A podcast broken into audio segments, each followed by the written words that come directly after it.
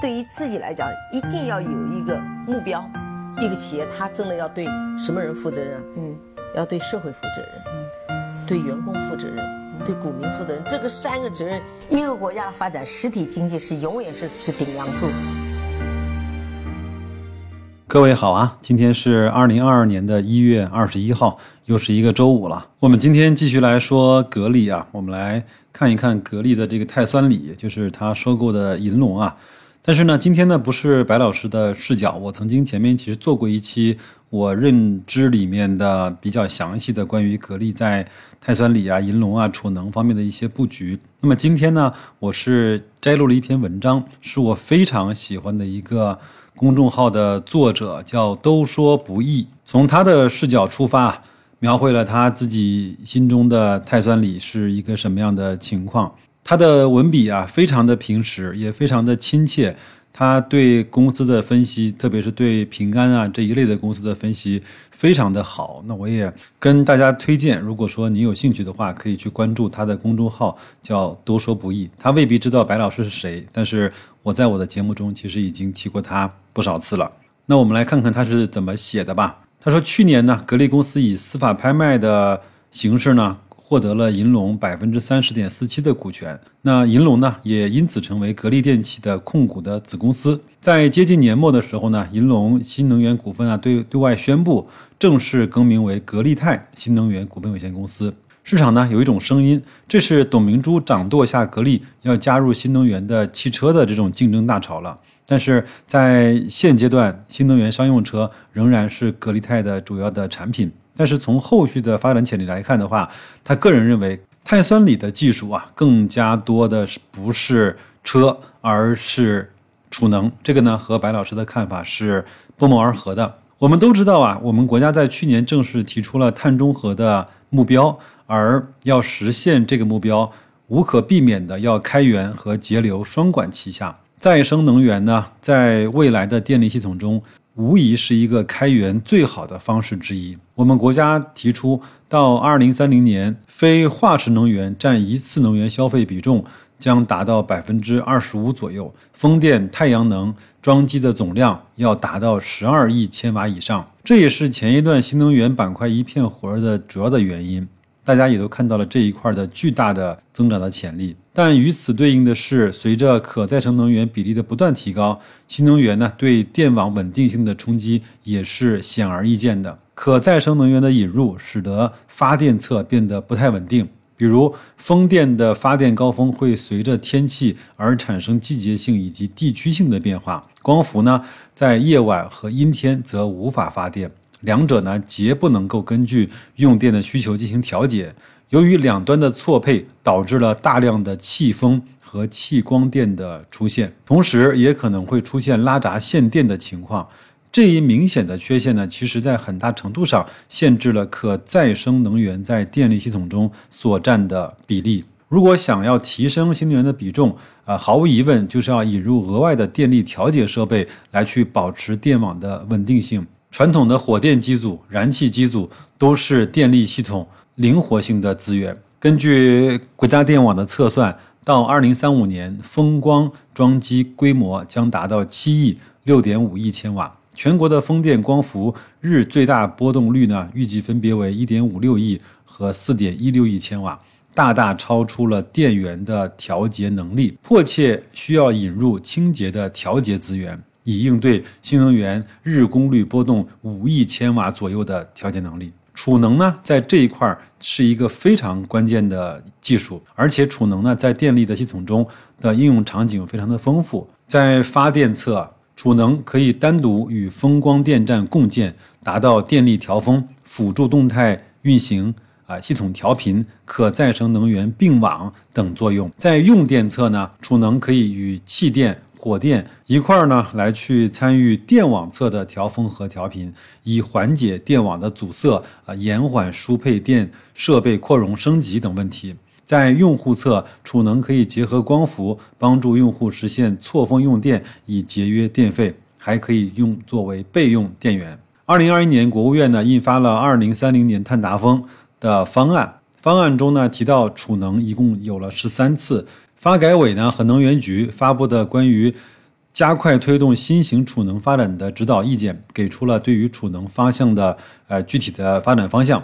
明确目标呢，到二零二五年，国内的新型储能的装机总规模要达到三十 g 瓦以上。文件呢，虽然对发电侧、输电侧和用户侧储能的发展均做出了强调，但是呢，在用词中啊加以区分。分别以大力推进电源侧储能项目建设、积极推动电网侧储能合理化布局，以及积极支持用户储能多元化的发展，可以明显感到对发电侧更加的重视。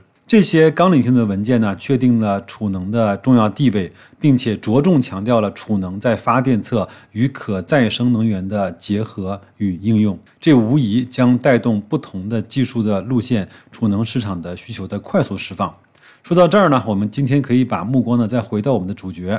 格力电器的碳酸锂的电池，说句实在话，这个呢是一种特别小众的技术路线，小众到目前主流的电池厂商基本上没有一个用这样的技术。如果呢换到消费市场，那毫无疑问，这种技术呢很快就会被彻底的淘汰。但当把主要的战场呢转移到商用领域，结合碳酸锂的极具特色的优势，我个人认为格力钛还是大有可为的，特别是在储能的领域。格力钛的碳酸锂电池呢，与我们常见的三元锂离子的电池和磷酸铁锂的电池相比呢，呈现出以下几项鲜明的技术的特点。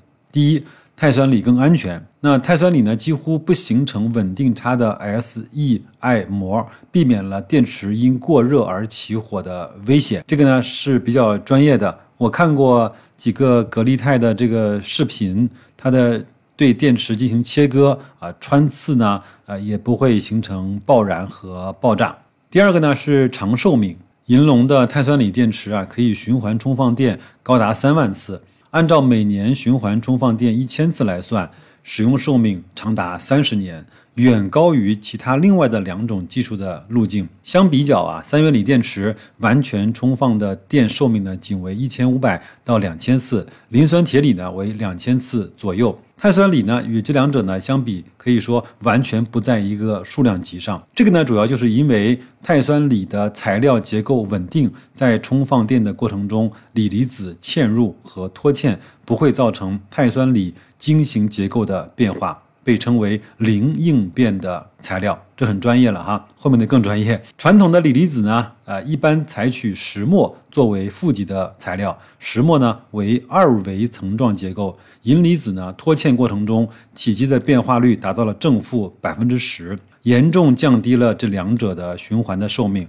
而我们所说的大型的储能项目设计周期一般为数年甚至是百年为单位的。如果储能电池寿命只有短短的几年，更换过于频繁，不仅增加运营成本，而且非常容易引起不稳定的这种风险。碳酸锂的长寿命这种特性啊，正好解决了这个难题。第三个特点呢，则是耐宽温，啥意思呢？就是既能够在高温使用，也能够在低温使用。碳酸锂的结构是比较稳定的，在低温的状态下仍能够保持常温的状态，充电呢不会导致短路或者是是负极恶化的这种情况。根据有关数据啊，格力钛的碳酸锂电池呢，具备在零下的五十度到零上的六十度这种超宽的温度范围之内充放电的能力。第四个，它的一个特点呢，就是可稳定的大功率的快速充电。碳酸锂呢，三维的锂离子通道可以实现锂离子的快速脱嵌。与其他的负极材料比啊，碳酸锂有着较高的锂离子的扩散系数。电化学反应足够快，满足大倍率快速充放电的需求。这个呢，我们也看过银龙的一些公交车啊，它的那么大一个公交车，充到百分之八十到九十，也只用十五分钟到二十分钟的时间，就可以行驶两百公里左右了。这个其实特别适合在城市内或者在景区里面这种固定线路有充电的。环境的这样的呃商用的特种车来去使用，包括像垃圾车、环卫车、呃洒水车、物流车，包括像渣土车，还有像叉车这种方式，特别适合碳酸锂电池的应用环境。按照以上所说呢，格力钛的碳酸锂电池呢，可谓优点突出。那又是什么原因呢？让这种技术难以普及呢？有几个原因啊。第一个是它的缺点呢，与它的优点呢一样突出。碳酸锂电池最大的两个缺点就是能量密度低以及成本比较高。对于命能量密度低呢，我认为这是碳酸锂这条技术路线先天的缺陷，这一点呢是很难突破的。虽然董明珠也说过，随随着技术的发展，那么碳酸锂的密度呢会缓慢的、慢慢的增加，但是呢，这个和锂离子，包括现在钠离子来看，它还是有比较大的差距的。这个呢，也是我认为格力钛在新能源车方面难有大的作为的主要的原因之一。但是呢，这个呢特性对储能来说，在安全稳定性的因素面前，能量密度这个因素简直就可以忽略不计。至于说到碳酸锂成本比较高的问题啊，一方面需要大规模的量产和技术改进去降低成本，而另外一个方面，我们换一个算法，其实碳酸锂电池也不贵。在这里呢，作者举了一个这种调频储能电站的例子。我们先引入一个概念啊，那就是里程的成本，什么意思呢？就是指功率型调频储能电站在生命周期内平均到单位调频里程的电站的投资成本，而最大功率决定了调频里程的上限，是评价储能电站参与电网一次或者是二次的调频经济性的重要指标。AGC 的调频的补偿收益，如果不考虑竞价方面的因素，主要取决于储能系统最大的功率。那么碳酸锂的电池啊，充放电的倍率啊，远超于其他的锂电池。一般的锂电池倍率只有两 C，那么银龙的呃碳酸锂电池倍率可以达到四 C，甚至更高。我相信这里面有很多的术语，大家伙是完全听不懂的，甚至白老师也是一知半解。但是我后面会去慢慢的再去补充一方面这方面的知识啊。那我们简而言之吧，就是呃，碳酸锂电池在这个方面是一般锂离子电池的两倍以上，再加上呢，它的寿命呢又是比锂离子电池高出了三倍以上。那么在相同的装机体量的前提下，它的调频里程可以达到其锂离子电池的六倍以上。简而言之，就是它充放电的效率高、速度快，它的寿命又长，所以在前期的投入稍微贵的情况下，它的总体的拥有成本是非常的低的。因此啊，格力钛的碳酸锂的电池呢，在储能领域拥有最低的总里程的成本，且具有最高的安全特性，可以说是储能调频领域更适合的技术路径。碳酸锂呢，至于储能电池，就有点像转子发动机之于往复式发动机一样，虽然成不了市场主流，但是呢，在赛车领域却成为了无冕之王，未来可期。我相信听我节目的很多男性的听友啊，一定知道马自达和转子发动机的那些故事。它的非常经典的 RX 八就是最后一代使用转子发动机的车型。虽然只有一点三升，但是它的功率非常非常的大。很多人呢千辛万苦啊，从市场上去淘那个二手的这个车型来去保有，也是一种情怀的体现吧。最后呢，作者呢也举了几个成功运用格力碳酸锂电池的标杆项目，比如说。我们国家最大的风光储输示范工程——张北风光储输示范工程的综合四维一体的应用，我相信在北京的朋友一定很熟悉张北这个地方在哪里，对吧？中科院大同分所智慧储能系统的平台，粤港澳大湾区啊城市群核心珠海横琴新区热电厂的能源项目，美国电力公司 AES 的电网调频应用，世界第一大。风力发电运营商维塔斯的风能储输应用，内蒙古呢乌拉特发电厂等等的这些项目。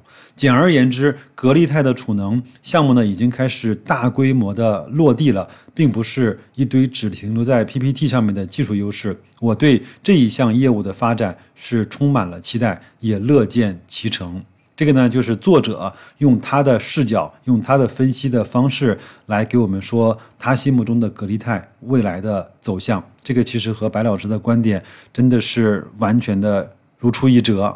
只不过呢，我惭愧的是没有办法像多说不易呢，用这么专业的方式来去解释各个方面的一些参数的要求。我只是说我认可这方面的东西，我也大概知道它的原理。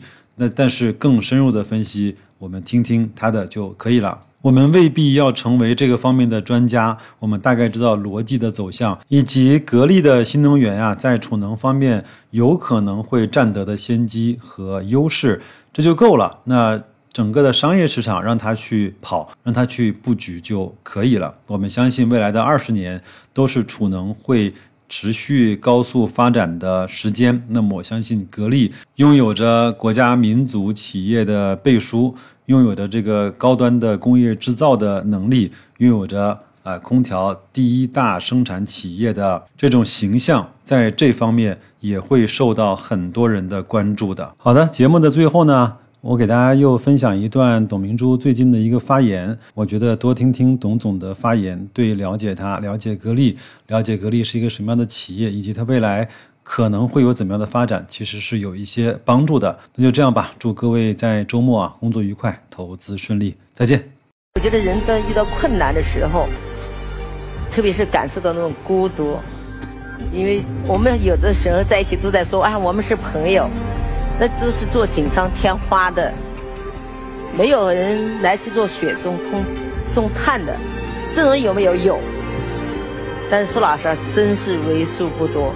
我觉得压力就是你，你越痛苦不堪的就是压力。你只要有斗志，我就认为那不是压力。而且人的选择时候很重要，我觉得不要强人所难，同样也不要强己所难。我觉得一个人要尽自己的能力去做一件事情。你要么不要做，你做就要做到最好。而且我们做的过程中会遇到很多的，不一定是你错，是别人对你的不理解。我们更多人是选择妥协，这本身就是妥协，并不是你释放压力，而是你承受了更大的压力。是。所以我觉得，当你决定的正确的时候，即使别人不理解你，你也要坚守下去。你应该要敢于用结果告诉他。你的决定是正确的，那么还有一点就是，我觉得不要基于别人对你施舍，你永远做一个施舍给别人的人，你就最强大，你就不会有压力。